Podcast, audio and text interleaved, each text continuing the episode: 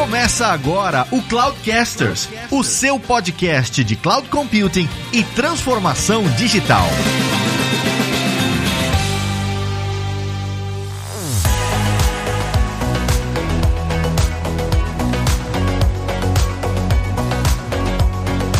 Olá pessoal, aqui é o Lázaro Alves e o .NET venceu o Java mais uma vez e em breve vou receber o meu cartão da XP.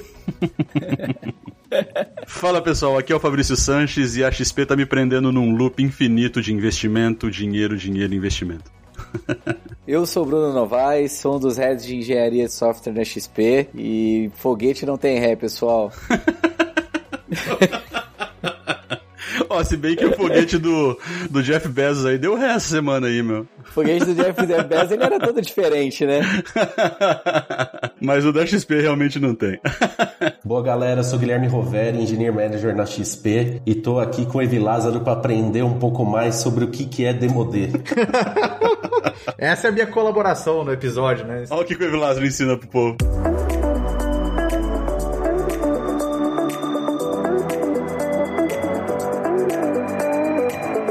Estamos de volta aqui com o Cloudcasters e esse mês, uh, nesse episódio muito especial, a gente está recebendo mais uma vez os nossos amigos da XP Investimentos para falar sobre outro tema super bacana, que é a história aí, o, o, como começou e na verdade como se desenvolveu também essa questão dos cartões da XP, que é bem possível que muitos de vocês que estão ouvindo aí estão utilizando já no dia a dia de vocês. E, e a primeira coisa que, que, quando eu começo a pensar nesse, nessa evolução e nesse produto que a XP colocou no mercado e tal, a primeira coisa que me vem na cabeça, assim, é, é por que mais um cartão de crédito, né? Eu tava olhando hoje na minha carteira aqui, eu tenho alguns cartões de crédito dos bancos que eu já opero minhas contas e tal. Ao mesmo tempo, eu também invisto um pouquinho em ações, eu acho que o Evilás, eu acho que todo mundo aqui também faz um pouquinho disso. Não sou um investidor veterano, até porque eu não tenho dinheiro para isso, igual o Evilázaro, mas eu invisto um pouquinho e eu fiquei pensando, tipo assim, o porquê de um cartão, né, de uma empresa de investimentos? A XP virou banco, não virou, enfim. Eu queria começar meio com isso, assim. Por que, que eu preciso do cartão da XP?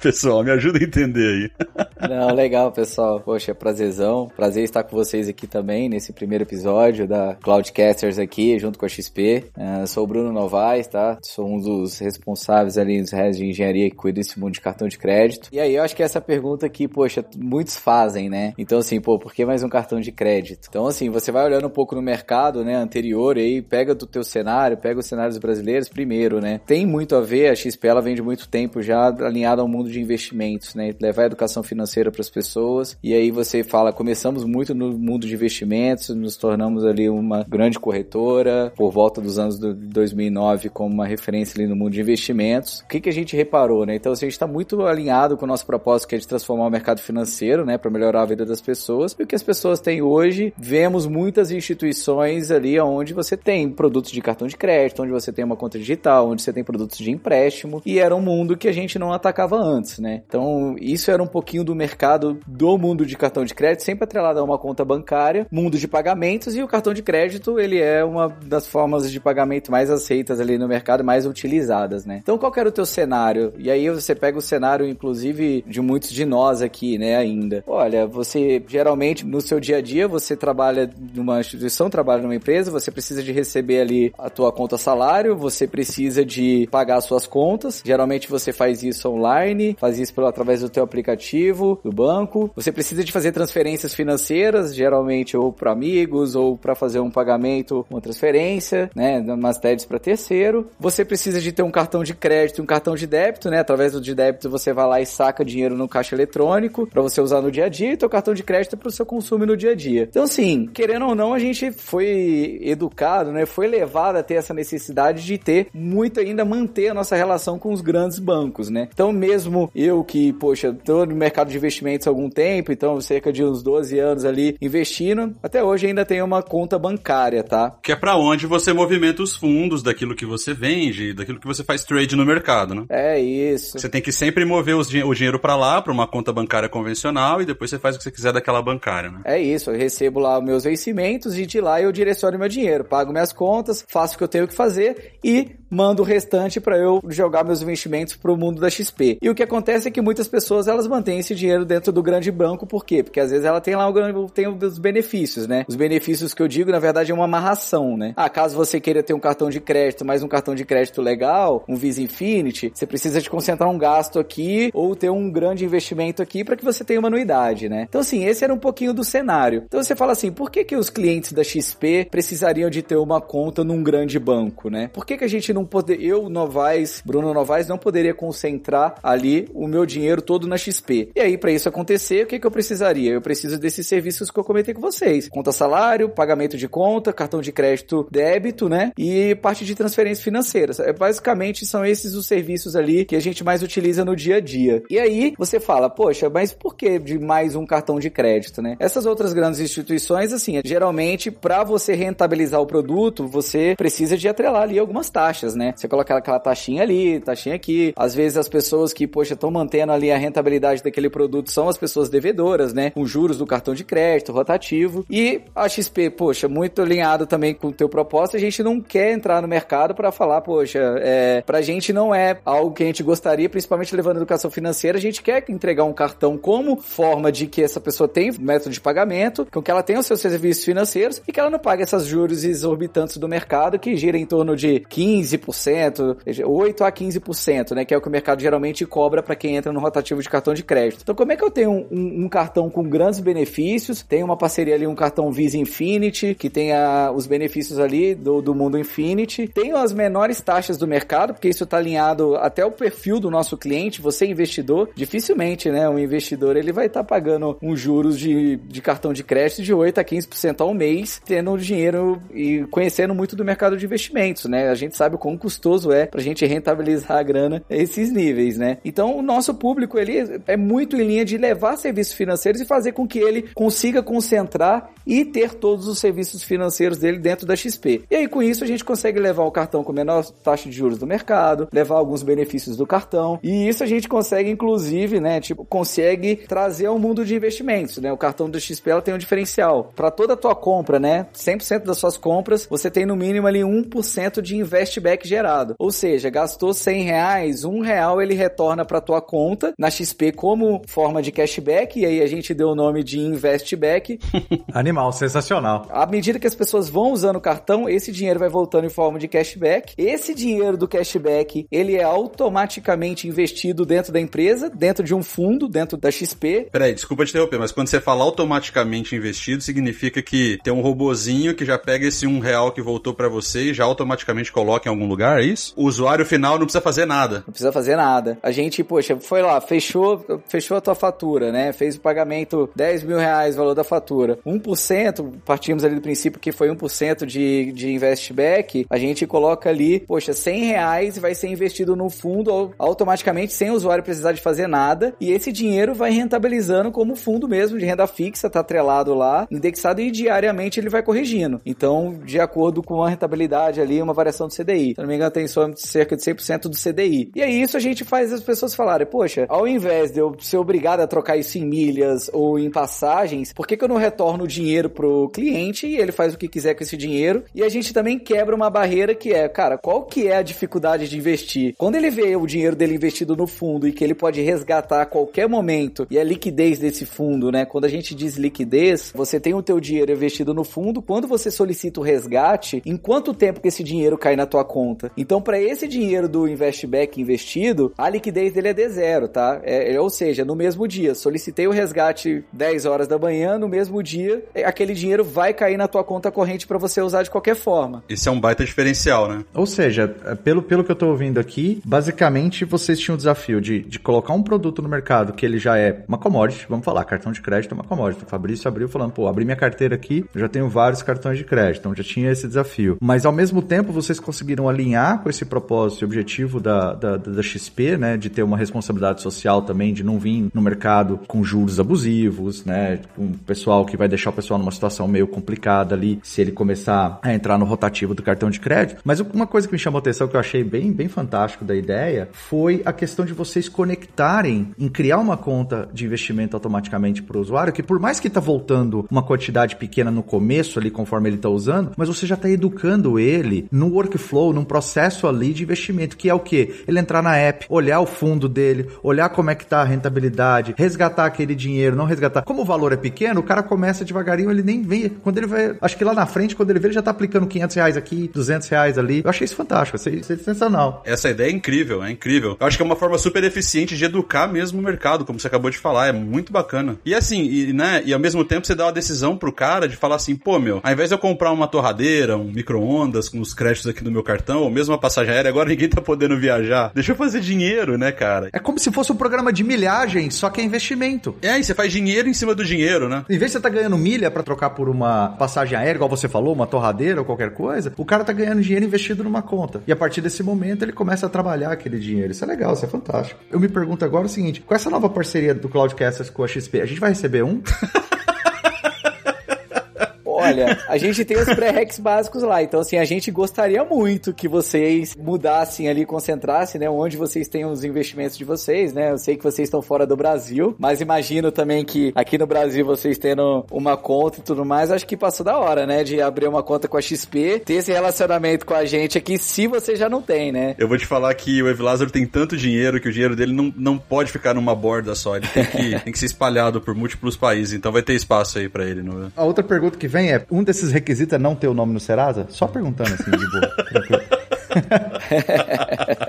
ah, muito bom. Mas vai lá, Bruno, você ia falar alguma coisa? Não, é isso, mas tá tranquilo, pessoal. A gente adoraria, tá? E aí a gente pode, poxa, trazer aqui para vocês ali depois. A gente pode divulgar em paralelo também qual que, quais são as formas de você adquirir um cartão e tudo mais. Mas, fora essa, por que, que eu falei ali o 1% de investback, né? Que a gente conseguiu fazer algo bem bacana também, que é, através de um marketplace dentro do, do nosso mundo, de um universo de cartões, a gente vai explicar um pouco mais lá pra frente, vamos entrar muito no mundo da, da página de engenharia de software, como a gente desenvolveu isso. A gente colocou um marketplace dentro da nossa estrutura, onde ele é uma porta de entrada para os clientes para ir para outras lojas e fazer compras, tá? O que, que eu quero dizer com isso? Se você entra no nosso aplicativo e de dentro do aplicativo acessa a loja da Netshoes, de uma Fest que tem uma parceria e que esteja exposta no nosso aplicativo, você pode ter ali até 10% de investback. Então, poxa, parceria com a Fest, compras na Fest hoje usando o cartão de crédito, você ganha 10% de investback. Então você vai lá, faz a compra da tua televisão, 3 mil reais, naquele dia fazendo, usando o cartão de crédito da XPI, usando através do nosso marketplace, o que vai voltar para você ali vai vir 300 reais de investback para você naquela compra. Então assim, a gente vai educando, vai fazendo com que as pessoas, aí tem uns parcerias também que procuram a gente para ter um certo nível de exposição lá dentro e a gente vai agregando, né, benefícios para nossos clientes dentro do nosso portal. Para ele é ótimo, né? Tá, cara, vou comprar uma televisão, vou lá, poxa, tenho meu cartão aqui da XP, que já tem N benefícios ali em relação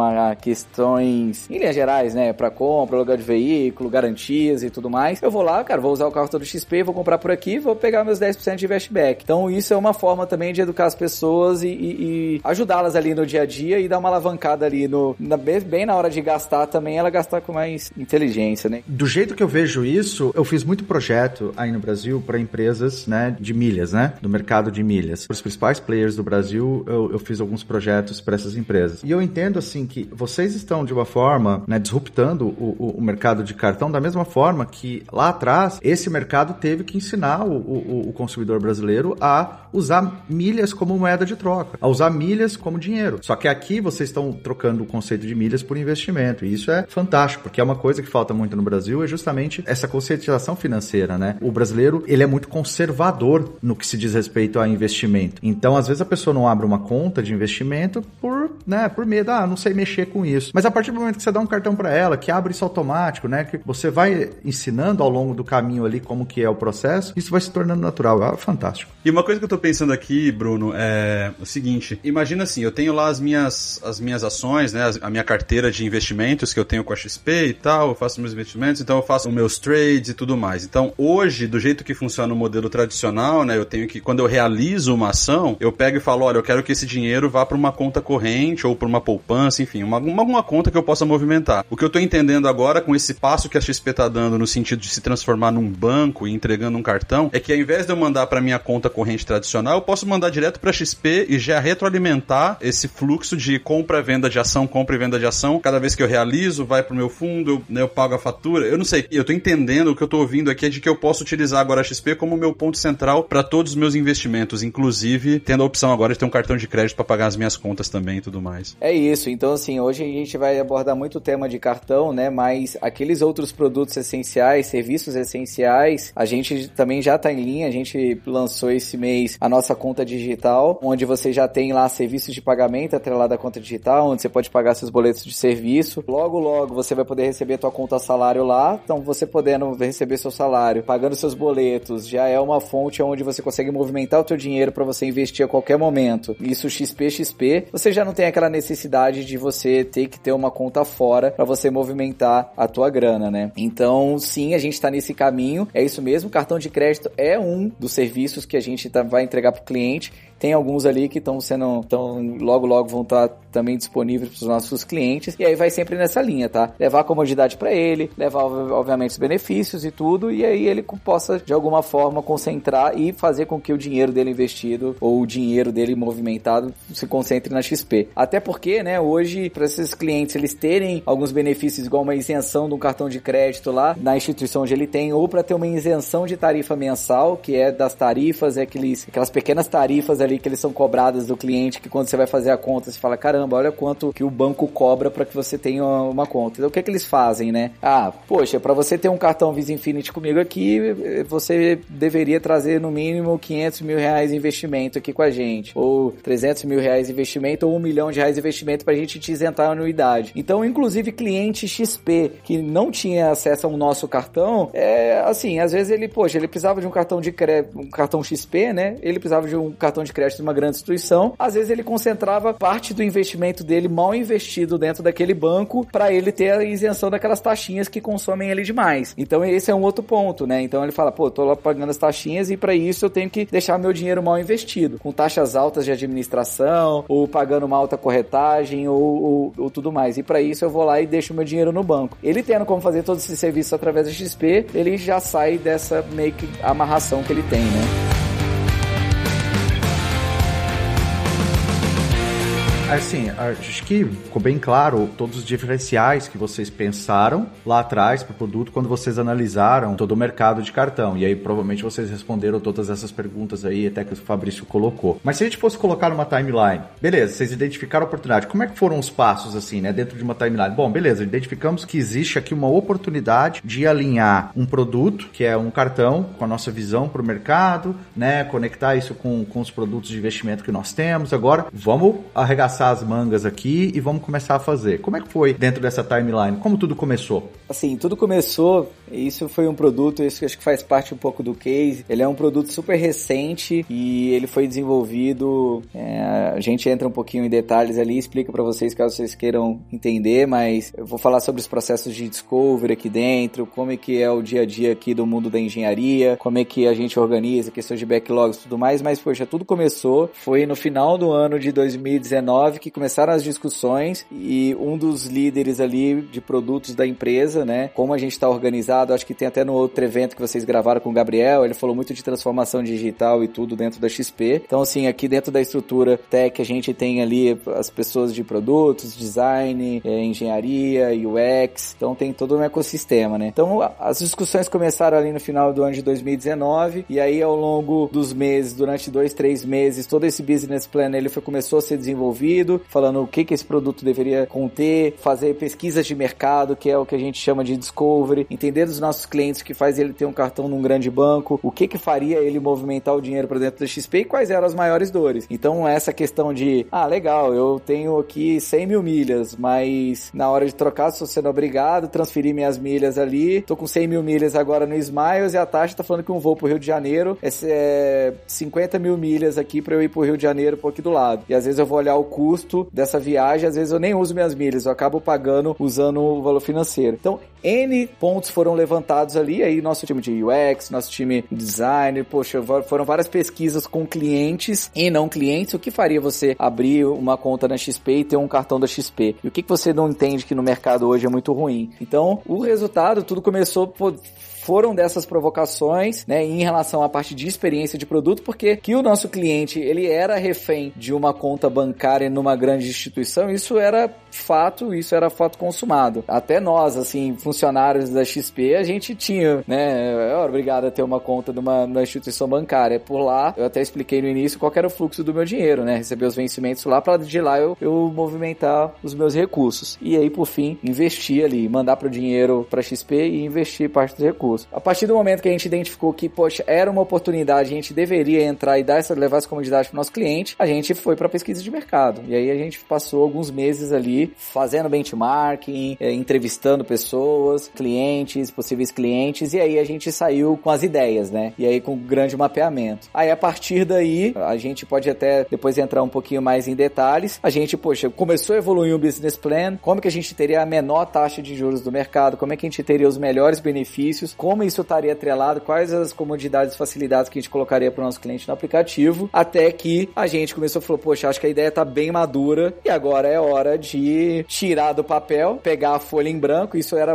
era cerca de. Estávamos em janeiro para fevereiro de 2020 e a gente tinha uma folha em branco, né? No mundo, falando em software, a gente não tinha nada ainda. Não tinha desenho de arquitetura, não tinha nada. A gente tinha lá todo o mapeamento que a gente tinha feito de mercado, com as provocações, algumas provocações de designer já, com um pouco de jornadas e tudo, e aí a gente falou, cara, legal, vamos começar a montar os times agora, né? É, porque quando você fala assim, a gente tava com a ideia madura, na verdade, assim, né? Falando no mundo, assim, de, de, de, de desenvolvimento de produto, de agilidade, não era maduro ao ponto de, ah, tá tudo pronto, vamos jogar no mercado. Era maduro no tipo, ok, acho que a gente já pode começar a testar esse conceito aqui. Acho que a gente sabe o que a gente quer fazer e vamos testar, né? É, vamos, vamos, vamos pensar aqui rápido num pequeno protótipo, alguma coisa assim, e vamos lançar o mais rápido possível. Imagino que foi mais ou menos nessa pegada. Total, e a gente foi exatamente isso. Quando eu falo madura, é assim: a, o produto está bem desenhado, a gente vai agregar valor para o nosso cliente. Agora, como executar, aí parte de todas as etapas dentro do desenvolvimento de um produto no XP. E aí, muita coisa foi desenvolvida ao longo do primeiro semestre, então você não tinha protótipos feitos com designer, cara bonita ainda. A gente teve muita coisa pra gente desenvolver. E a gente tinha um sonho grande, né? Era um desejo grande nosso de colocar o nosso produto em produção e lançar numa feira que já acontece todo ano, que é o evento da Expert da XP, que acabou se tornando um dos maiores eventos do mundo do mercado financeiro, passando um evento da Charles Schwab que, que acontecia com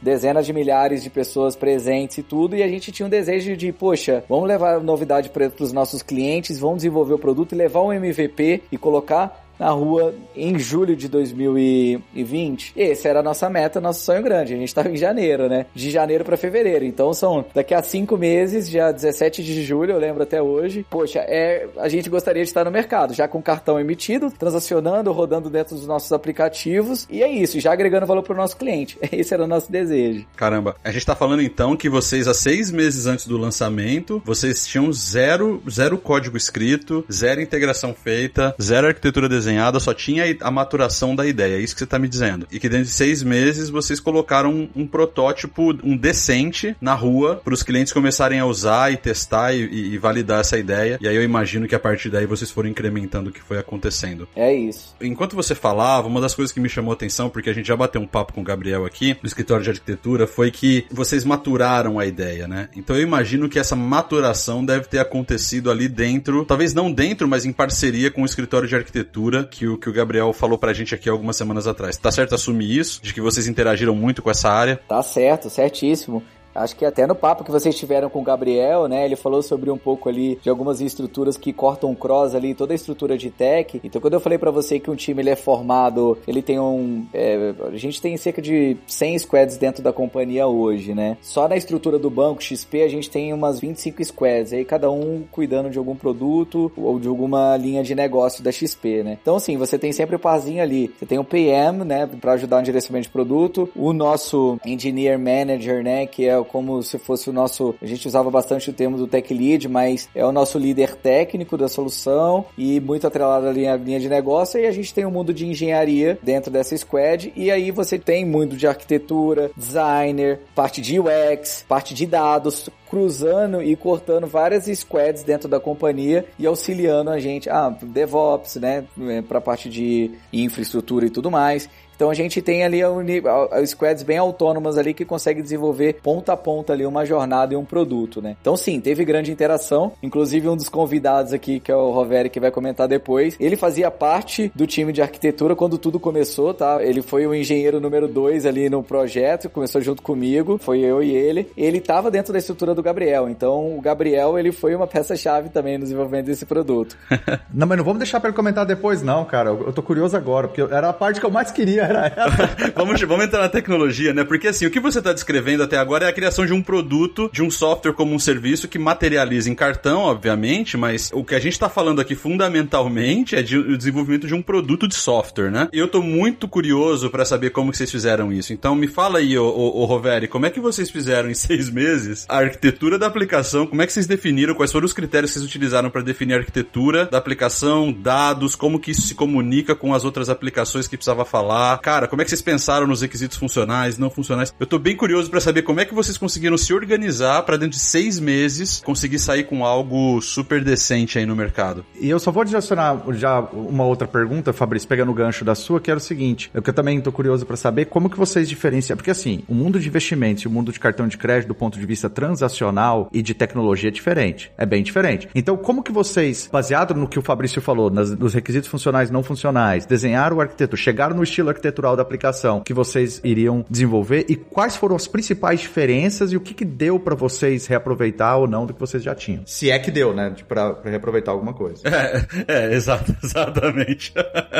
Não, legal. Pô, eu acho que dentro da XP a gente passou por algumas transformações. Acho que o Gabriel falou muito ali do cenário de renda variável, né? Do, até de stack de tecnologia, bem diferente do que a gente usou nesse projeto aqui, né? Nesse desafio em cartões. Então, cara, eu acho que no início ali o grande desafio foi, de fato, a gente elencar quais são os pilares da arquitetura, né? O que que era ali é, imprescindível pro, como requisito não funcional principalmente, tá? Mas é lógico que pensando também como que seria a estrutura, como que a gente ia ganhar escala em desenvolvimento, tá? Então, o que que a gente elencou ali como pilares de arquitetura? Pô, é, a gente precisa ter escalabilidade, disponibilidade, zero downtime e como que a gente vai atender né, esses pilares. Então, a gente passou pela transformação ali do .NET, do full framework, né, das aplicações ali que a gente chamava de legado e nesse projeto ele já nasceu 100% cloud, tá? Então, acho que teve muita colaboração, tá, nesse projeto. Então, desde o começo, né, um pouco do que o Novaes falou, que a gente tem muita área cross que contribui contribuíram pro, pro projeto. Eu estava numa dessas áreas cross que era a área de arquitetura, mas a gente também teve apoio da área de, de QA, da área de DevSecOps, da área de DevOps, do time de cloud, de infraestrutura, tá? Então eu acho que foi um desenvolvimento ali bem colaborativo, tá? Eu acho que o diferencial do projeto em si foi exatamente isso, porque a gente desenhou ali, a gente elencou quais eram os pilares de arquitetura, a gente fez o desenho do high level de arquitetura arquitetura, o que, que a gente pensava, tá? De padrões arquiteturais também, tá? Então, pô, desde a arquitetura interna, o que, que a gente ia usar como template de arquitetura, né? Pra gente ser mais eficiente, vamos usar CleanArch, vamos para outra linha, o que, seria desenvolvido. Então, desde o início, né? A gente, pô, tinha um puta desafio de contratar pessoas também, né? Um pouco do que o Novaes falou, que a gente saiu de fato do zero, tá? Então, parte do desafio foi, de fato, montar o time. E aí, o time, ele... A gente começou começou a contratar algumas pessoas sem entrar ainda na sprint zero, tá? E pô, isso acho que foi positivo também. Onde que essas pessoas ajudavam, né, no início, sem a gente ter o backlog ainda nem de épico definido? Eles ajudaram na definição ali dos templates de arquitetura, né? Então, pô, desde o início a gente já tinha as definições do que a gente queria como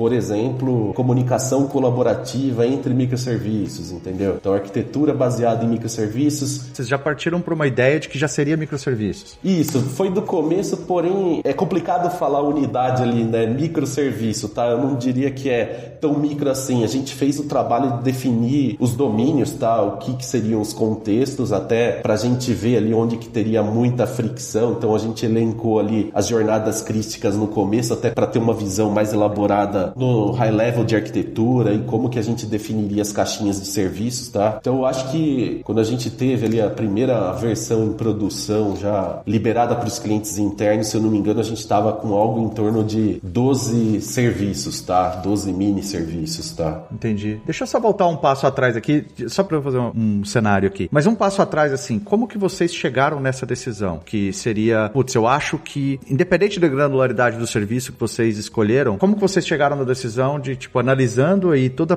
os requisitos de negócios funcionais e tal, e não funcionais, falar, pô, isso aqui encaixa e acho que microserviços aqui é o caminho que a gente deve seguir como um estilo arquitetural para essa aplicação. Quais foram as principais características de negócio e técnicas que vocês levantaram? Vocês falaram, é, é a gente vai pro lado de, de, de microserviços porque acho que faz mais sentido. Tá. Independente da granularidade, como você falou, o que a gente pensou foi o seguinte, pô, a gente vai sair de uma estrutura de um time inicial, tá? E a gente entende que cartões é um, é um business complexo, então tem vários domínios de fato, tá? E futuramente, né? Tipo, até para ter mais autonomia, idealmente é, essas estruturas, conforme a gente pensa ali, né? No, na razão dela existir, né? Por, por que, que eu tô criando, por exemplo, um serviço chamado elegibilidade? Por que, que eu tô criando um serviço chamado conta cartão? Por que, que eu tô criando criando um serviço chamado cartão, qual é a responsabilidade dele, fazer o controle do cartão, do plástico. Então a gente foi muito nessa linha, tá? E por que da, da arquitetura ali em serviço? É de fato para ter autonomia, né? Para não ter ali tanto atrito, para a gente poder ter as pipelines isoladas por domínio, tá? Para não ter o impacto ali de uma feature, exemplo, tá? De uma feature, estamos desenvolvendo o investback, tá? Estamos subindo em produção investback. Como que isso não vai afetar o ciclo de vida, por exemplo, a contratação de um cartão, tá? Então, exatamente nessa linha, né, para ter autonomia, tanto do, no sentido ali do serviço de infraestrutura, mas também, pô, no futuro da gente poder ter uma squad dedicada, por exemplo, à conta cartão, se o negócio escalar num nível que isso fosse necessário, tá? Então, a gente tentou ali não pensar tanto em early optimizations, mas já definir de uma forma que, pô, eu tenho uma borda muito bem definida aqui do que é um contexto, por exemplo, de conta cartão. Eu tenho uma outra borda muito bem definida do que é um serviço de fatura, entendeu? Então foi muito nessa linha, tá? E aí pensando até em disponibilidade, escalabilidade, né? Ah, entendi. Ou seja, a ideia de vocês foi, no, na medida que eu consigo definir responsabilidades 100% isonômicas, encapsulo isso num serviço, provavelmente HTTP, não sei, mas numa, numa API que é REST e tal, eu vou conseguir dar autonomia para os times, eles vão conseguir ser independentes um do outro. Eu vou ter a garantia de que se eles quebrarem, se o time A quebra uma coisa aqui, o time B não vai ser impactado, pelo menos não diretamente. E eu, ao mesmo tempo, eu consigo dar a possibilidade desse pessoal escalar as coisas independentemente com pai com DevOps eu vou conseguir entregar o valor muito mais rápido e, e de forma separada também, né, por time e tal, não esperando que um time termine uma feature para que eu consiga colocar outra no lugar, coisas nessa linha, né? É isso, é. Pô, posso ter mais controle em serviços mais críticos do ponto de vista de segurança, por exemplo, entendeu? Então, foi muito nessa linha, tá? E como é que ficou a questão dos dados, obviamente? Eu tô, desculpa até já pular em cima, porque existe um conceito de microserviços, né, que cada microserviço tem essa própria estrutura de dados e tal. Como é que vocês trataram trataram isso no contexto de vocês? Tá, a gente foi muito nessa linha, né? Cada microserviço tem o seu banco de dados, tá? A gente isolou o serviço com todo o stateful set ali pertencente a ele, tá? Então, tipo, dado, outra premissa de arquitetura, tá? Arquitetura orientada a eventos. Então, cara, mas não usando ali o event source, que acho que seria um desafio maior pro D0, né? Dado que a gente tinha um prazo bem agressivo para colocar em produção. Mas aí, pô, as comunicações comunicações, por exemplo, as comunicações colaborativas entre os microserviços, elas são todas baseadas em eventos, tá? Então isso para a gente ter de fato escalabilidade. Então todo o fluxo de comando, por exemplo, ah, vou solicitar a criação de uma conta cartão. Então todo o fluxo de onboarding do cliente, ele é todo assíncrono, tá? Então, a gente tem o serviço que vai é, criar conta cartão, ele vai publicar um evento que a conta foi criada, e a gente vai criar o cartão, o cartão físico, o cartão virtual, eles vão publicar eventos, a gente vai configurar a senha do cartão, o PIN do cartão, vai publicar evento, entendeu? Então, toda a comunicação entre os serviços, ela é baseada em eventos, tá? E o dado, cada serviço tem a sua base de dados, tá? Ela não, a gente não compartilha o stateful. E como é que vocês fazem, por exemplo, para compartilhar, sei lá, informação do usuário, por exemplo? Eu preciso do CPF do cara para fazer uma operação. E essa informação tá hoje sentando aqui no banco de dados sei lá, onde o usuário foi criado. Como é que você faz para passar essa informação adiante lá para o cara que vai resetar, por exemplo, o serviço que vai resetar o PIN desse usuário? Como é que vocês fazem esse sharing de dados que estão sentados em diferentes instâncias de bancos de dados? Esse cenário é bem o cenário que a gente publica eventos, tá? Então, falando do domínio de cartões, tudo relacionado ao domínio de cartões, a gente sempre publica eventos. E aí, pô, seguindo na linha da criação do cliente, né? Do cliente ali cartão, da conta cartão. A conta cartão a gente precisa basicamente para todo o microserviço do contexto ali do domínio de cartões, correto? Então, quando a gente cria essa conta cartão no microserviço ali de conta cartão, então ele chama a API REST para criar a conta na processadora externa. Depois que essa conta foi criada, que ele armazenou na base dele, a gente publica um evento, tá? E aí é um pub sub. E aí, pô, todo o resto é, do ecossistema de cartões ele consegue consumir esse evento de conta criada e armazena, ele,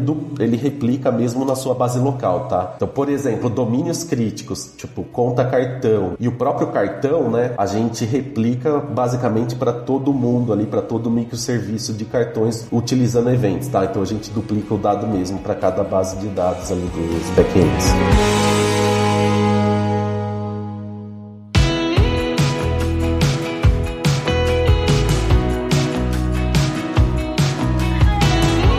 Coisa que eu tô pensando aqui é do ponto de vista de como é que vocês fizeram para testar o que vocês desenvolveram. Então eu tô imaginando o seguinte: beleza, vocês foram lá, colocaram um protótipo em place, vocês desenvolveram, integraram eventualmente ali com uma versão beta do aplicativo, não sei. Como é que vocês selecionaram um grupo para vocês falarem assim, beleza, ó, pessoal, tá aqui o beta, o alpha, vamos testar isso daqui. Vocês foram no mercado buscar ou vocês fizeram com próprios funcionários da XP esses testes? Como é que vocês fizeram um teste de carga em cima disso, se isso, beleza, eu vou começar com mil clientes, mas o que vai acontecer se esse negócio estourar e eu tiver um milhão de clientes em uma semana, né? Como é que vocês se programaram? Queria entender um pouco da engine aí por baixo, de como é que vocês se programaram para demanda, para o crescimento que vocês teriam, que tenho certeza que foi exponencial. Basicamente, tudo começou com uma ideia de, primeiro a gente vai criar uma estrutura de beta tribe, uma cultura de tudo que a gente lança, a gente lança numa loja interna. A partir daí a gente testa internamente aqui, seja na nossa tribo de cartões, expande para mais funcionários da XP. A gente tem até aí o, o, o, sonho grande de criar ali uma comunidade de betas, é, até o time de mobile tem trabalhado bastante nisso. E para isso acontecer, a gente teve que, na concepção de todas as features, já pensar em a gente ter feature flags para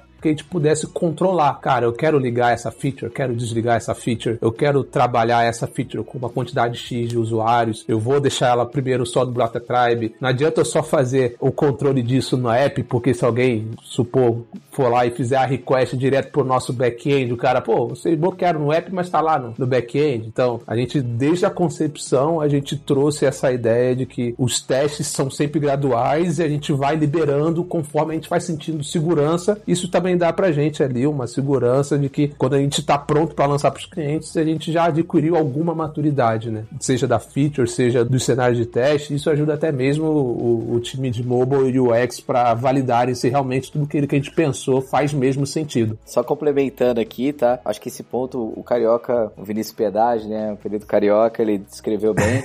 Mas a forma de testar o nosso primeiro cartão que foi pra rua não foi em julho, não, tá? Quando a gente fez um pré-lançamento com cerca de uns mil cartões. Foram 10 cartões emitidos que quem utilizou, poxa, foi ali um grupo bem reduzido ali do time. Então, o primeiro cartão que foi para testar a concepção era um cartão branco, sem design ainda, com a numeração impressa no cartão. Hoje, poxa, quem vê o nosso cartão de XP, ele nem tem, não tem numeração. Ele é todo digital, por questões de segurança e tudo mais pro cliente. Então, assim, a gente testou primeiro com cartãozão branco. Então, eu chegava no estabelecimento, o pessoal olhava e falava, teve uma vez que falaram assim, nossa, mas que cartão bonito. Eu falei, não, esse cartão branco sem nada, que ele é só um é só um pedaço de plástico. é isso. Então, poxa, em maio a gente tava com o básico do básico do básico rodando, que era ter como fazer uma compra, isso ser aprovado no estabelecimento, isso tá computando na minha fatura, eu fechar e conseguir pagar a fatura no final do mês. Ou seja, a gente já tava desde maio testando com alguns cartões ali, pegando ali o que, que ia ser o dia a dia, né? E, e a experiência, inclusive. É, depois eu vou mandar para vocês as cores que eu gosto, as cores que eu gosto, pra vocês mandarem o meu. Fato fato curioso, eu tava até olhando aqui, a nossa primeira sprint foi em março de 20, né? E, pô, e o que você falou, em maio a gente já tava transacionando, né? Com os cartões brancos. É, a ideia era transacionar na maquininha lá do, do 20 andar, 26 andar, se eu não me engano, né? É isso. Agora que, assim, a gente já entendeu, né, que, tá, vocês passaram por esse processo de definição da arquitetura, tiveram todas essas discussões, né? Então vocês decidiram o estilo arquitetural, né? Vocês decidiram como que vocês iam isolar os dados e tudo mais. E como que foi o processo de escolha da stack de tecnologia e qual que foi a stack final de tecnologia? Porque, assim, na nossa conversa com o Gabriel, a gente sabe que tem algumas tecnologias que já são homologadas na XP, né? Que vocês têm todo um processo bem rigoroso de como que vocês homologam, que os times, as squads têm toda uma liberdade de sugerir. Mas como que vocês chegaram no consenso de que para aquele estilo arquitetural vocês iam usar uma determinada stack de tecnologia? Como que foi esse processo e qual é a stack de tecnologia? Porque eu tenho certeza absoluta que isso aí é uma curiosidade que quem tá ouvindo vai ter falar, caramba, o que, que a XP usando por trás do produto de cartões? Com certeza. e foi até curioso, porque eu venho do mundo de Java. Eu tô, sei lá, 16 anos desenvolvendo com Java, e aí o Roveri foi lá trocar ideia. Ô, Vini, pô, a gente vai construir aqui um, um produto. Ninguém é perfeito, cara. É. Ninguém é perfeito. a gente vai construir um produto porrada aqui, cara. Vai ser o melhor cartão do mundo. E, cara, a gente tá desenhando em cima da stack de .NET Core. Eu falei, nossa. Eu... Mas é claro, aí o produto ia ser porrada, o produto é pra aguentar o tranco. Tinha que ser .NET mesmo, mano mano. sempre existe essa, essa rixa desse que foi até engraçado. Eu falei, cara, cara é, eu acho que o mais importante da stack é o, que o Roveri frisou bastante ali, são os princípios arquiteturais. Sem dúvidas. Como a gente vai desenhar, como a gente vai construir, como é que o ecossistema vai se relacionar, se vai ter acoplamento. Cara, se eu for fazer em .NET Core, em Kotlin, o Java 1.4 com EJB, XML para todo lado, o que vai acontecer é que vai demorar mais ou menos, né? Mas mas acho que a, a stack foi bem acertada, assim, tá baseada em, .NET Core. A gente começou com 3, já estamos migrando hoje pro 5, já de olho no 6. A gente tem todo, como o Rovério comentou, cara, a gente sempre teve como princípio ali de, na hora de a gente fazer o deploy, ter zero downtime, e a Azure suporta bastante a gente com alguns produtos, então a gente tem as pipelines em cima Azure DevOps, a gente tem Kubernetes orquestrando todos os nossos microserviços. Então, hoje a gente tá ali bem servido pela Azure. Eu acho que é basicamente isso, assim, de stack, né? Banco de dados a gente também ficou bem livre para escolher. Servindo bem para servir sempre. é, e nisso eu fiquei bem surpreso positivamente, tá? Porque eu não, eu, não é que eu tinha o preconceito ali é, de que, ah, Java é melhor que .NET, .NET é melhor que Java. Não, mas realmente toda essa stack é, da Azure ali é bem madura e, cara, é bem estável e funciona muito bem, saca? Parece que não, mas o .NET já tem mais de 20 anos, né? A gente, a gente fala, fala, parece que que é algo novo, mas a primeiro beta que eu testei foi em 1999. Eu tenho ainda, inclusive, o CD até hoje que eu recebi. Então, assim, já, já, já deu tempo. É, eu tenho, cara. Depois eu até vou postar uma foto com isso. mas é de 1999, o beta 1, né, do .NET. Então, assim, já tem 21 anos. E o .NET Core quebrou nessa dependência de, de precisar de Windows para rodar. Exato. Isso dá muita flexibilidade e deixa a plataforma mais leve e tal, né? E tem um fit muito pesado com microserviços. Eu não sei se foi esse o critério técnico que vocês pensaram, mas eu não sei qual decisão veio primeiro, se foi o requisito não funcional, ou seja, eu não sei se foi a nuvem que vai rodar que chegou primeiro ou se foi a tecnologia que chegou primeiro, mas o .NET Core, ele tem obviamente ferramentas e maneiras de se integrar com serviços do Azure de uma maneira muito mais simples e obviamente que o Azure suporta as, os workloads de, de .NET de uma maneira muito mais suave também, mas pode suportar qualquer coisa, mas só eu não sei qual, qual decisão veio primeiro, eu só queria entender qual foi o critério técnico que levou vocês a falar, beleza, nós vamos para .NET não para Java, nós vamos para .NET Core Core 3 e não para Node 12, sei lá. Qual foi o ponto de decisão? Foi o time? Foi o engenheiro, o chefe? Foi um top-down?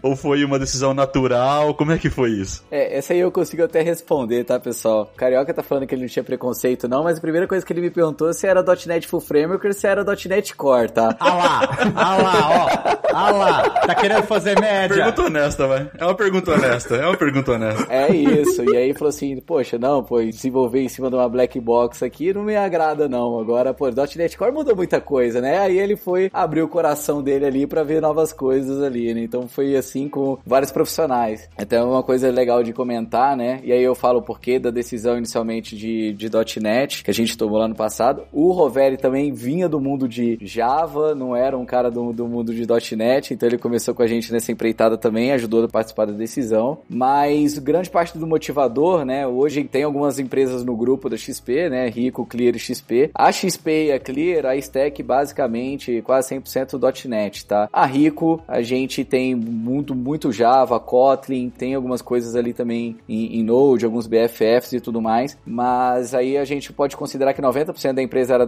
.NET, uns 8% Java, 2% aí algumas linguagens alternativas ali, poxa, às vezes para um time de algoritmo e análise ou alguns serviços ali para um time de tesouraria, os caras usam Python, tem os outros que usam linguagem totalmente 100% orientada a eventos ali, tem a Pama, tem dentro da, da, da, companhia, tá? Mas o que que a gente decidiu na época? Poxa, uma das coisas era, vamos desenvolver um sistema do zero, a nossa parceria com a Microsoft, ela sempre foi muito boa, então a gente já tinha ali um alto grau de sinergia ali com a Microsoft e 90% dos engenheiros na empresa, que éramos cerca de 400 em 2020, eram do mundo .NET. Então, dado o prazo, dado o desafio e o, e o escopo que a gente tinha para desenvolver em poucos meses, uma das coisas que a gente quis fazer é, teve ali uma tomada entre aspas, né, digamos assim, de risco, que era, é, e é um fato curioso, né, dos 10 primeiros engenheiros do time, 8 eram do mundo Java, nunca tinham codado em .NET.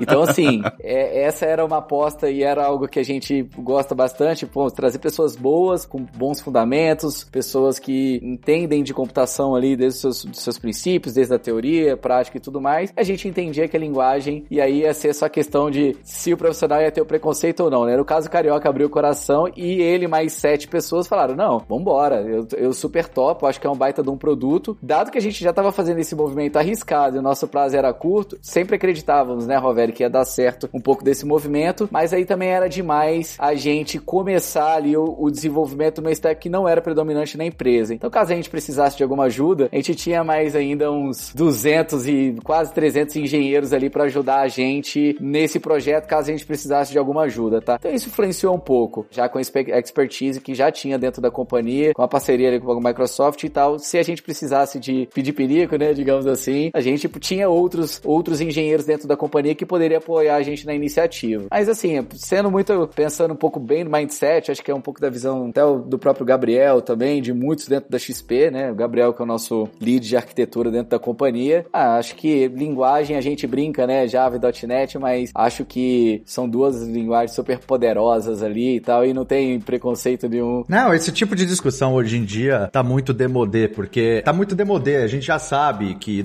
.NET é melhor, então, tipo, não precisa mais discutir. Demodê.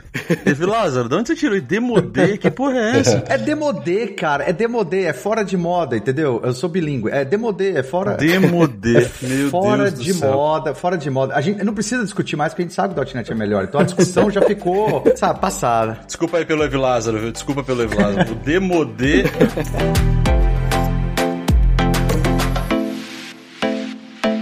Eu vou voltar num ponto aqui que eu acho que tem uma lição importante aqui. Não é uma lição, né? Eu acho que é um, é um statement importante aqui que vale a pena fazer, que é o lance de você falar, olha, oito dos dez caras que nós trouxemos para esse time, inicialmente eles não eram desenvolvedores .NET, mas eram caras que tinham um fundamento profundo de computação, que sabiam exatamente o que estavam fazendo, que conheciam profundamente de computação, né? Então, de redes, de, de como um processo acontece dentro do sistema operacional, como que ele vai para a memória do servidor, né? Coisas desse tipo. Porque, de fato, a linguagem de programação, especialmente Java e .NET, elas não são tão longe uma da outra, elas ambas são verbosas, então eu, eu, tenho certeza que vocês não, não, não apanharam tanto com esse modelo, as duas são orientadas a objetos, então é tranquilo de, de fazer o transbordo. E, e é no final das contas é sintaxe, né? Ou seja, você vai na documentação online, você compra um livro, você, né, você consegue fazer um transbordo. Agora, o que ninguém tira de você, e eu acho que esse é, um, esse é o principal ponto que eu quero fazer aqui, é o seguinte, né? Focar em conhecer de computação, né? Focar de conhecer conhecer o que está acontecendo, é isso que vai garantir para você o sucesso ou não no final das contas. Se você tem fundamentos sólidos, né, você transfere isso para diferentes tecnologias. Eu acho que é esse é o ponto. Né, isso vale para tudo, né? É exato. Inclusive na hora de você escrever um script, né? A gente falou do Azure aqui rapidamente, mas inclusive na hora de você escrever um script que vai deployar lá um Kubernetes em algum lugar, né? O que vai, sei lá, se vocês fazem com Terraform, eu não sei como vocês fazem, até gostaria de ouvir, mas tendo esse conhecimento de como as coisas funcionam te ajuda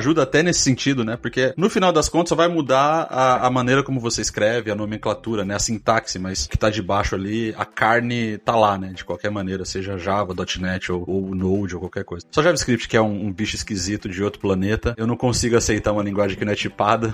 Nossa, pelo amor de Deus. é, pelo amor de Deus. Mas vamos lá, isso é uma outra, esse assunto para um outro podcast. Todo, todo dia, todo dia eu dou graças a Deus de que eu não tenho que trabalhar com JavaScript. Mas voltando. Queria aproveitar o gancho do JavaScript e perguntar como é que é o front-end. Como é que vocês projetaram o front-end disso? Eu sei que a maioria das operações acontecem no app, né? Mas vocês têm uma interface web também? Como é que funciona essa parte do usuário final interagir com o sistema? O de cartões eu acho que até é mais fácil de responder, né? Pensando ali no, no cliente, o cartão ele nasceu mobile only, tá? Então a gente não tem um outro canal ali onde o, o uma interface web, né? Um, um, website onde o cliente ele consegue ter acesso uh, ao gerenciamento de cartão da conta dele, tá? Agora a gente tem ali na, na arquitetura a gente tem vários canais, né? Então acho que entra um pouco ali também de como a gente tá ali no, nos backends, tá? Então a gente tem BFFs, tá? Então back-end para o front. A gente tem um BFF que é o responsável para atender ali o, o, aplicativo da XP, falando do, do contexto de cartão. A gente tem outro BFF que expõe as APIs para o atendimento, tá? Que hoje a gente tem duas plataformas. Então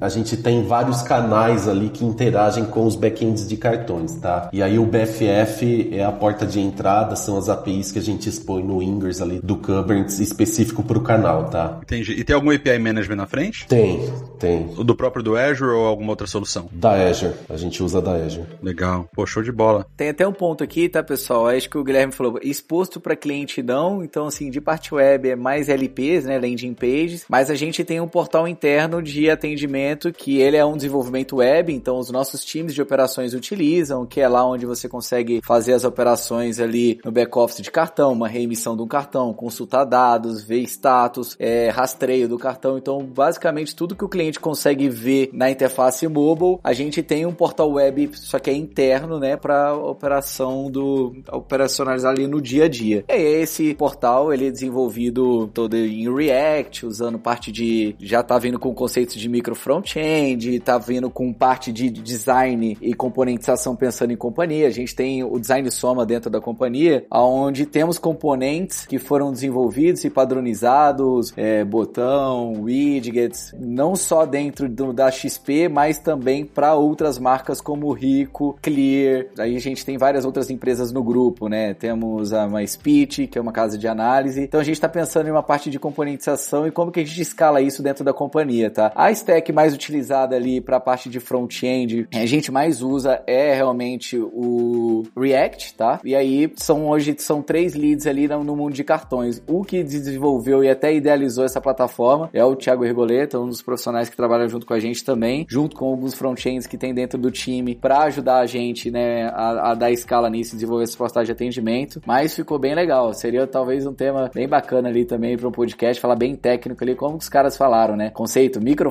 front-ends, né? Então, como que a gente tá nisso, como é que a gente vai tá evoluindo para isso, né? Acho que é um tema que tá bem, tem se discutido bastante e aqui na XP, a gente na nossa guilda de front-end aqui dos engenheiros, para cada capítulo a gente encontra algumas guildas formadas dentro da companhia. E aí tem alguns capitães ali que surgem organicamente, né, naturalmente. E aí acho que essa nasceu dentro de cartões, inclusive essa portal ali desenvolvido usando essa parte, todos esses conceitos ali, ele foi expandido também para e foi um viabilizador para que a gente lançasse ali a nossa conta digital também e a operação da nossa conta digital tão rápido, tá? Porque escalou muito o business, reutilização de componentes pra gente foi muito, muito bom. Tanto que padronizou e também reaproveitamento de código, assim, foi bem bacana, tá? Eu imagino que no cenário de vocês, segurança é algo, assim, é uma discussão recorrente e ela começa talvez quase que antes dos requisitos funcionais de negócio, né? Tipo, ó, e a segurança? E a segurança? Eu imagino que quando a gente vai para um mercado de cartão cartão, e a gente, pelo menos pelo pouco que eu conheço, aí vocês me corrigem se eu estiver errado, que aí já entra na questão de Bacen no meio ali, de, tá, de ser regulamentado pelo Banco Central, alguma coisa nesse sentido. O que que difere, né, da, da questão de segurança do modelo que vocês já tinham de investimento para cartão e como que vocês hoje implementam as políticas de, de segurança e garantem essas políticas de segurança durante o processo de desenvolvimento? É automatizado? Vocês têm ferramental para isso? Como que é manual? Como que vocês fazem isso hoje? Não, a segurança ela sempre vem mesmo em primeiro lugar e muitas das vezes até o engenheiro ele costuma olhar para o time de segurança como uma pedra, um paralelepípedo no meio da rua, mas não, ele tá ali meio que para ser alguém que vai pavimentar um caminho seguro, para você não sair correndo estrambelhado, bater, causar um acidente e trazer prejuízo para a companhia. É, a gente tem sim instrumentação, seja rodando a nossa pipeline no dia a dia, o time de DevSecOps, né, que é um, um braço do time de segurança da informação da XP, eles acompanham a gente no dia a dia, a gente tem um profissional que acompanha inclusive as features que a gente vai lançar, ele acompanha com a gente ali como é que tá a dinâmica, como é que estão as métricas nesse, nessas ferramentas análise estática, tudo que a gente constrói por ser auditado, a gente tem essa preocupação, então o time de DevSecOps ele participa com a gente, eu costumo dizer que é até literal, eles aprovam PR com a gente, então é, a gente não tá sozinho em momento nenhum quando a gente fala de segurança da informação, de tudo que a gente constrói. E a segurança do produto como um todo, aí já vai muito numa linha de como o produto foi concebido, né? E falando no processo de desenvolvimento, o time de DevSecOps, eles fazem parte do nosso dia a dia ali. Eles só não estão na dele porque não tem muita demanda para eles, mas eles são bem próximos. É, eu imagino que, como vocês são uma stack bem baseada em Microsoft, eu imagino que vocês devem usar Active Directory para várias coisas, né? Para controlar vários aspectos de segurança, né? Utilizando, né,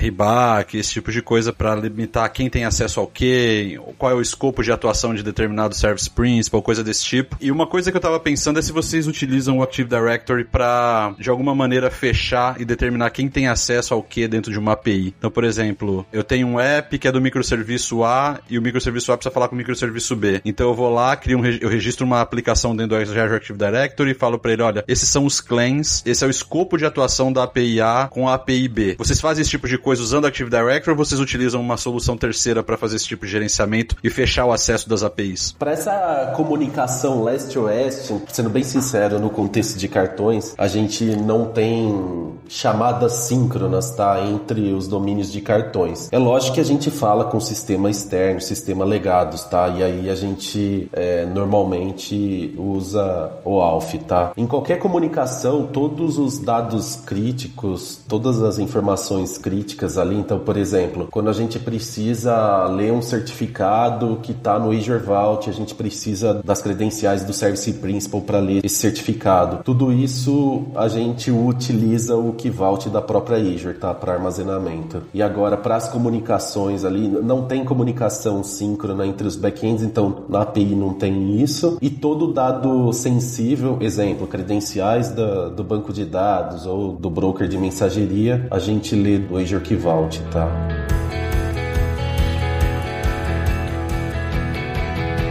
Outro aspecto que também eu, eu tô bem interessado em ouvir um pouquinho de vocês é a questão da observabilidade. Como é que vocês monitoram tudo o que acontece? Porque isso vai crescer muito, né? Então, assim, vocês hoje têm, sei lá, vocês mencionaram o número de serviços que vocês tinham ali pro beta. Qual é a quantidade que vocês mencionaram de serviços hoje? 19? Eram 12, hoje, cara, tá, tá mais de 20, né? É, isso tende a crescer exponencialmente, né? Conforme vocês vão adicionando features e tal. Como é que vocês fazem para monitorar isso? O que, que vocês colocaram em place para olhar para esses serviços dentro do Kubernetes e falar, ei, beleza, ó, esse app, eu preciso escalar esse cara, ou eu preciso, puta, esse cara aqui tá dando muito erro de acesso a storage. Como é que vocês fizeram para fazer essa observação do ambiente, assim? Pô, foi um trabalho bem em parceria com os outros times, tá? Então a gente tem bastante templates já prontos, até do próprio Zabbix para monitoria dos backends, tá? Então é lógico, a gente tem as políticas de auto-scaling configuradas ali pro horizontal scaling do próprio Kubernetes, tá? Mas a gente tenta ser reativo no dia a dia, né? Então a gente tem monitoria de banco de dados, de lag de Kafka, por exemplo, de DLQ de, de RabbitMQ, tá? Então, pra gente ser alarmado quando alguma coisa foge do controle, tá? A gente tem também, a gente utiliza bastante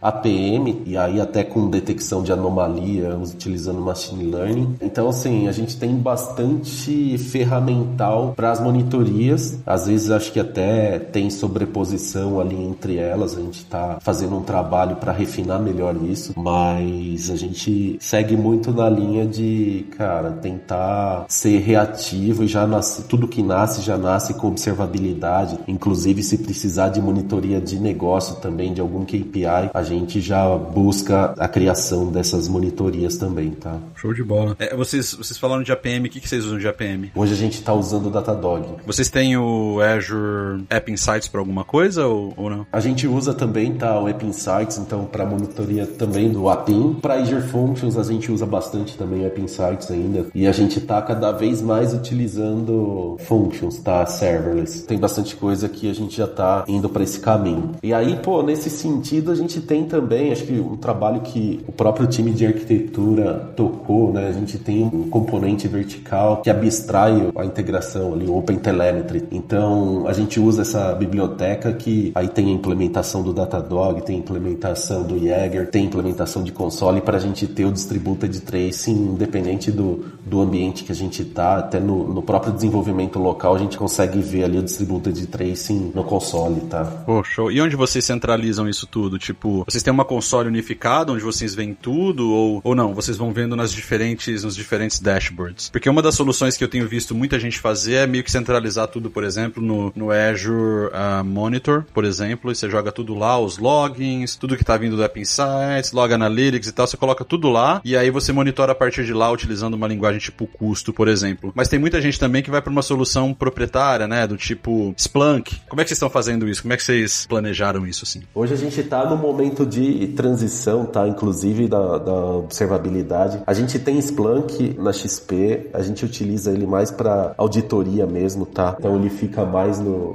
com o time de DevSecOps, a responsabilidade dele. A gente tem auditoria de todas as chamadas de, de APIs, tá? A gente tem o LK também, a gente tá nesse momento de transição de APMs e a gente tá centralizando bastante coisa hoje no Datadog, tá? Não, show de bola. Isso é uma coisa que é crítica, né, num ambiente de microserviços, quer dizer, você tem microserviços crescendo exponencialmente num ambiente igual Kubernetes, que escala muito fácil, né? E à medida que você, eu imagino que vocês vão ter o desafio de em algum momento meio que centralizar isso tudo e falar, opa, peraí, para eu ter uma visão holística de tudo que tá acontecendo dentro do meu cluster, eu preciso de uma ferramenta que. E como vocês já criaram esse wrapper que vem na frente e meio que independente do da onde tá vindo o sinal, você captura e, e posta, né? Não, hoje, hoje fica bem legal no Datadog, né? Porque, por exemplo, a gente recebe eventos da processadora. Então, pô, é, uma compra foi autorizada, tá? Então a gente recebe esse evento e aí essa compra autorizada a gente precisa alimentar vários microserviços com essa informação, né? Então, pô, o investback precisa gerar um investback, o serviço de timeline precisa mostrar essa compra no timeline do cliente. Então, com essa solução aí do OpenTelemetry, a gente consegue ver o distributed tracing desde que a gente recebeu a requisição HTTP lá da processadora, publicou num, num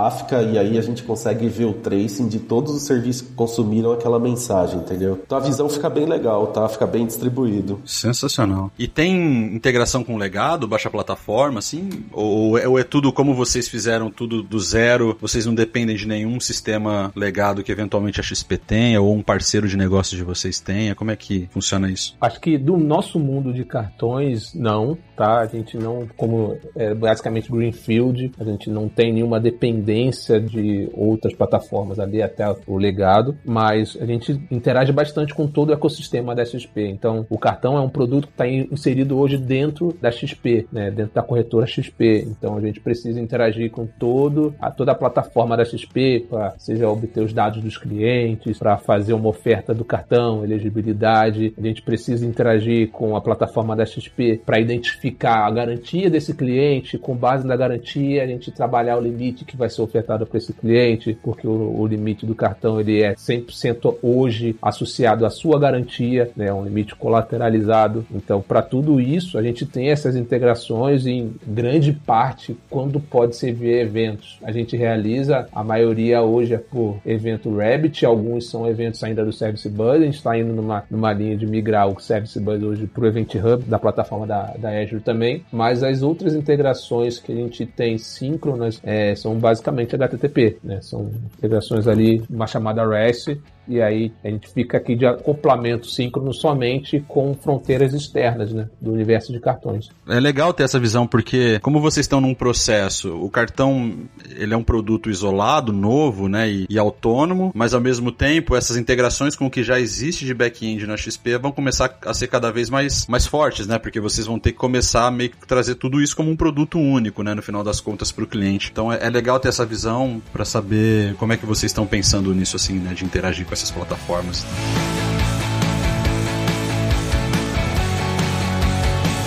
A gente falou bastante, né, de como começou lá atrás, a gente veio pelo processo da criação, o time, né, o stack de tecnologia. Olhando agora para o futuro, olhando de onde vocês estão agora, né, depois dessa jornada, para o futuro, quais foram os resultados, assim? O que, que vocês já identificaram, assim, que vocês já conseguiram atingir como objetivo que vocês planejaram lá atrás, né? Ou se vocês superaram as expectativas e qual é a visão de futuro, né? Seja para questão de tecnologia e também para o negócio da área de cartões. Em relação a resultados, a gente pode falar em resultados financeiros e em resultados aonde ter aplicado boas práticas, ter rompido algumas barreiras ali, ter evoluído para uns, alguns caminhos ali que foram importantes e o time de cartões foi até um benchmark ali dentro da companhia como uma estruturação, desenho de produto, uma forma de condução que foi bem vista ali dentro da companhia, desde a forma de como a gente se planejou. Cartão foi um dos primeiros times, né, onde a gente meio que conseguiu verticalizar bem o, o produto lá dentro dentro da tribo de cartões, a gente tem pessoas que são responsáveis pelo atendimento, pessoas que são responsáveis pelo marketing, que são responsáveis por algumas verticais da empresa que antes elas eram mais descentralizadas, né? Então, assim, parte de marketing, a gente tem um time de marketing todo para atender toda a companhia, tem um time de atendimento. Então, cartões ele foi, por exemplo, parte de, de produtos de organização interna foi muito importante. Então, a galera falou, poxa, olha como foi bacana isso, dá uma autonomia. E essa autonomia fez com que a gente conseguisse sair mais rápido ali do outro lado,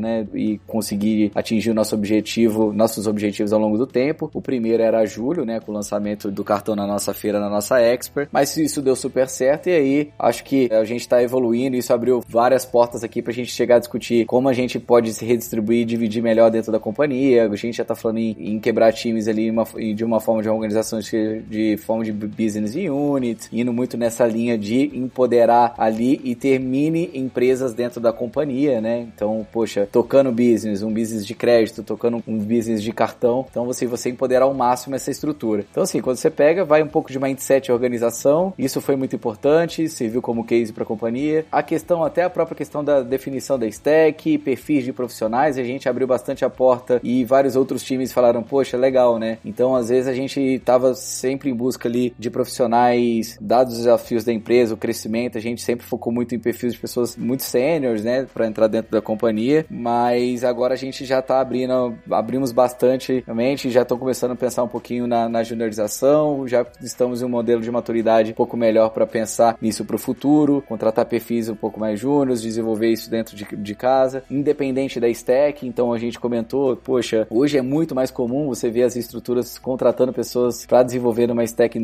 .NET que, pô, não vem desse mundo. Em relação a stack, toda essa stack que a gente está falando, o Guilherme falou um pouquinho ali de, pô, Datadog, mas querer ou não, o time de cartões foi um dos primeiros a, a brigar para essa estrutura. A gente usou até então, nos últimos quatro anos, App Dynamics, tá? Então 98% da companhia tá em cima do App Dynamics ainda, utilizando. Algumas estruturas já estão indo pro Datadog. Então acho que eu entendo que pô, foi bacana em questões de mindset, cultura desse time, mostrar pra galera que, poxa, é importante, é bacana às vezes tomar riscos desse tipo, né? De falar, ah, legal, vamos trazer uma galera que vem de uma outra stack, vamos apostar no cenário de trazer pessoas boas e essas pessoas boas elas, elas encontram um caminho para a gente chegar do outro lado. Né? Em relação a resultados financeiros, por a gente ser uma, uma empresa pública listada, né? Isso eu só posso abrir aqui dados que são divulgados a mercado, mas a gente bateu, a gente, poxa, tá bem à frente, ele, estamos bem contentes com os resultados. Então foi reportado nos resultados da XP na semana passada 2.1 bilhões ali de total de volume de pagamento transacionado no nosso cartão no trimestre, né? Uou!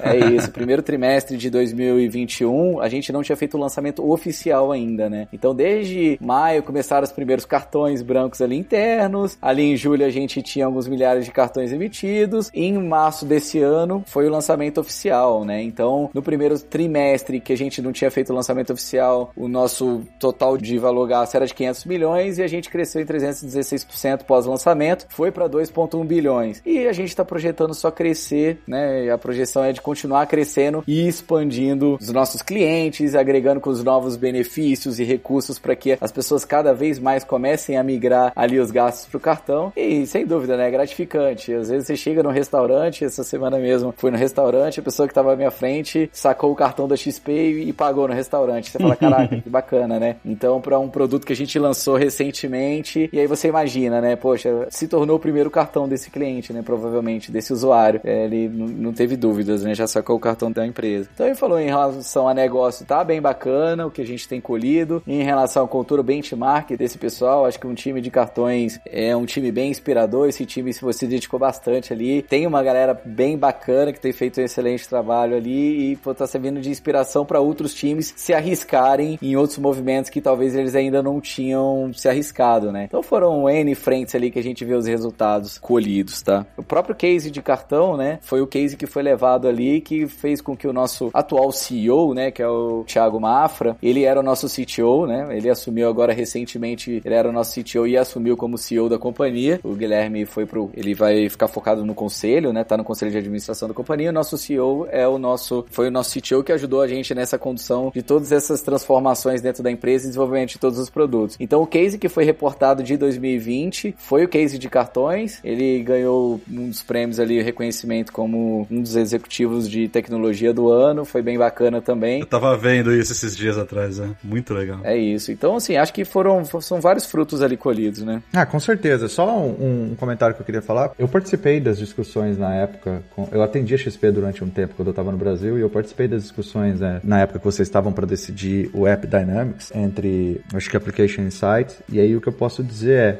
o mundo dá voltas em App Dynamics. O mundo dá voltas. O mundo dá voltas. Agora vocês estão sendo. O mundo dá voltas. O Evilásio é um cara rancoroso. Eu, eu, guardo, eu guardo mágoa, porque eu fiz inúmeras reuniões. Ó, coisas que eu discuti bastante com a XP. A gente discutiu bastante questão de App Dynamics e monitoramento, DevOps e Service Fabric. Eu lembro que a gente fez uma POC com a Microsoft. É, né, Service Fabric, grande parte da nossa stack dentro da companhia hoje, eu acho que até não é tão conhecido e amplamente utilizado assim, né, o Service Fabric, mas pra gente foi uma baita de uma alavanca pra XP. A gente foi, não lembro exatamente, acho que foi em 2017. A gente escalou bem a nossa estrutura e eu acho que você pode ter N opiniões ali, né, distintas em relação à parte do Service Fabric. Eu acho a plataforma fantástica. É, então, eu também. Eu acho que, poxa, para aquele momento fez super sentido. Então, uma forma da gente escalar os nossos serviços, fazer, até para quem não conhece, né, eu convido até a dar uma olhada o que, que é o Service Fabric. Então, ele deu uma boa introduzida em, em como a gente roda, monta, constrói clusters de serviços, você tem a parte de rolling upgrade ali, viabilizou N estratégias ali para que a gente faça meio que a orquestração e administração dos serviços. Então, pra gente foi super importante na época, tá? Hoje a gente tá migrando, tá indo para uma estrutura, levando tudo para Kubernetes, né, com a estrutura toda dockerizada, indo muito para cloud, mas para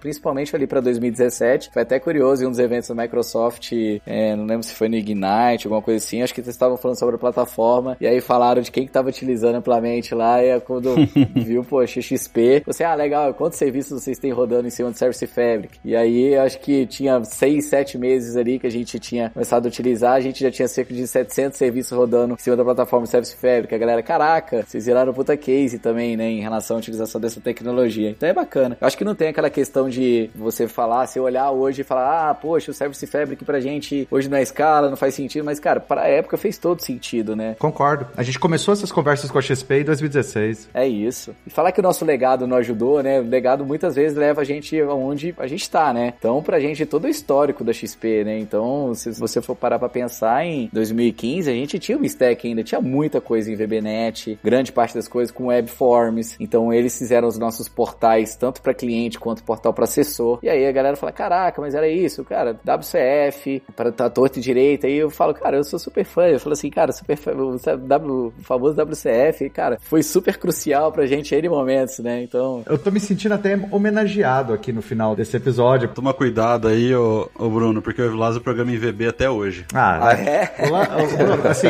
primeiro, primeiro quero agradecer muito aí pela homenagem. Eu quero dizer de nada pela questão do Sérgio Febre, que eu contribuí bastante com essas discussões aí. Trindade, nossa, tive muita conversa com Trindade sobre isso. E WCF também foi um, uma, uma, uma, plataforma que eu, que eu também trabalhei muito. WCF, there we go. É, agora, agora começa mais um podcast, mais um episódio agora, é só falando disso. There we go.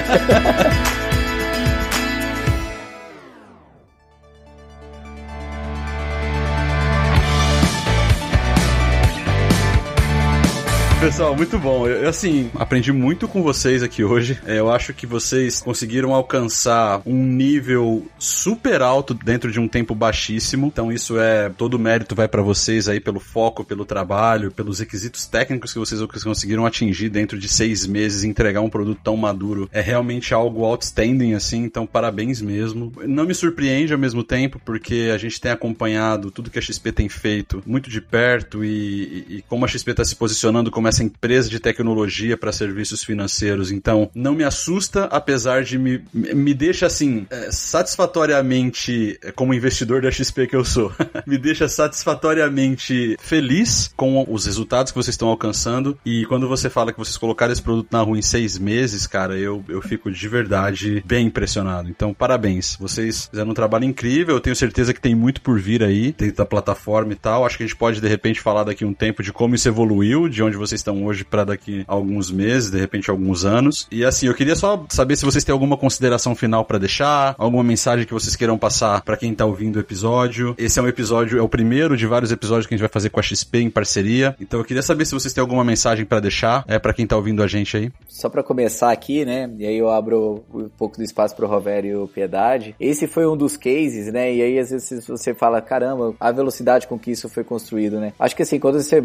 monta um alicerce, coloca um mindset, uma cultura legal dentro da companhia, uma organização bacana, isso abre espaço para que você consiga desenvolver esse software de uma forma que, poxa, você consiga escalar rápido, né, dentro, dentro da companhia. Então, tem até outros cases, não paramos por aqui, né, tanto da parte do mundo de cartões. Hoje, comentei ali um pouco na introduction ali, eu sou dos responsáveis ali pro time de engenharia do banco da XP. Tem outros produtos que estão saindo, então a própria conta digital, então é um case parecido. Você, poxa, é um tema para um outro podcast, é onde a gente está levando os serviços financeiros que ainda faltava, fora o cartão, para os clientes. Então, a conta digital ela seguiu num pace como esse também. Então, foi o produto que começou a ser idealizado e desenvolvido ali em novembro, folha em branco, e agora em junho a gente colocou o produto Pix, já transacionando em cima do nosso core banking, e alguns produtos como pagamentos plugados já no nosso core banking, o desenvolvimento, poxa, todo interno, e de novembro a 1 de junho foi possível fazer isso, né? Então, assim, a gente não para por aí, a gente vai seguir entregando novos serviços. Acho que a gente tá com um mindset legal, tá com uma visão legal ali, tá com um time bacana e vai muito em linha com o que a gente vem falando de cultura, trazer as pessoas corretas. Quando vocês comentaram até de, poxa, vamos buscar engenheiros no mercado, pessoas preparadas, acho que com essas pessoas a gente consegue fazer coisas impossíveis, né? Então é isso, pessoal, não paramos por aí. Vem outros N produtos aí ainda pela frente, tanto evolução de cartão quanto também no mundo de conta digital. E aí dá alguns cases aqui pra gente compartilhar com vocês. E aí tem o mundo de investimentos, que tem muita coisa bacana sendo feita também, mundo de seguradora. Então são alguns business aqui dentro da estrutura, né, que daria pra gente compartilhar. Pô, foi super bacana o papo aqui, tirando a parte que, poxa, descobri que o Evi Lázaro, ele me contou um termo aqui, eu vou ter que procurar aqui, eu acho que não deve ser da minha época, Fabrício.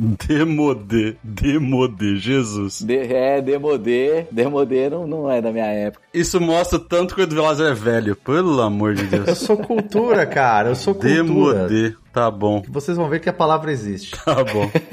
Mas foi muito rico para mim também, pô, bacana, pessoal. Foi um prazerzão conversar com vocês. É isso, prazer é nosso. E é isso, abre o espaço aí pro Guilherme aí fazer as considerações dele também. Não, eu queria agradecer, pô. Acho que foi um aprendizado aqui, esse papo foi bem legal. E também falar que, pô, a gente tem bastante vaga em aberto, hein? Então, Olha quem aí. quiser aí embarcar com a gente, XP tá contratando, vamos revolucionar o mercado financeiro aí mais uma vez. Quem quer se aplicar, qual que é o canal oficial aí? As vagas a gente publica no LinkedIn também, tá? Nas nossas redes, mas fica em aberto quem quiser saber mais detalhes sobre as vagas, pode me pingar no LinkedIn também, tá? Ah, legal. No post desse episódio, eu vou colocar os perfis de cada um ali no LinkedIn, de cada um dos convidados aqui. Aí vocês podem alcançar diretamente lá eles e, e demonstrar o interesse. Tem muita gente boa, eu conheço muita gente boa indo pra XP. Não vejo por que você não deveria tentar falar com eles também. Eu posso compartilhar com vocês o link, tá? É xpinc.com barra carreiras, hashtag barra tecnologia. Eu compartilho com vocês e aí vocês podem colocar junto com Com o post do episódio. É isso aí. Então lá tem todas as vagas, não só de tecnologia,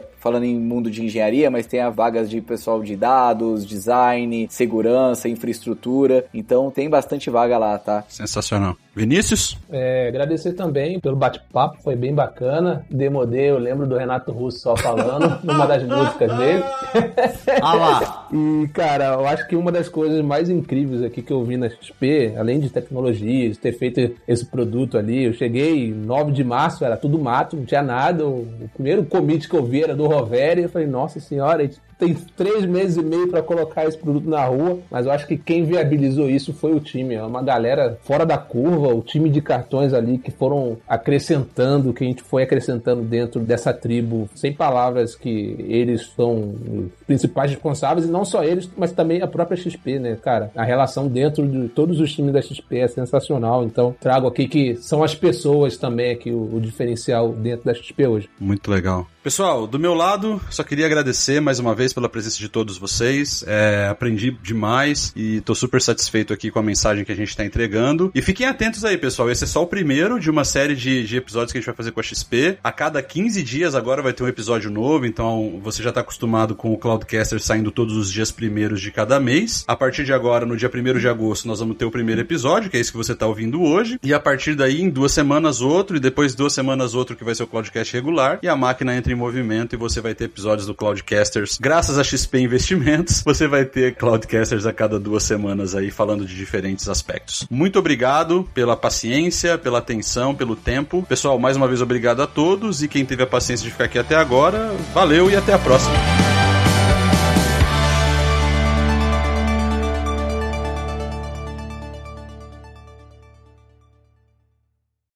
Este podcast foi editado por Radiofobia, podcast e multimídia.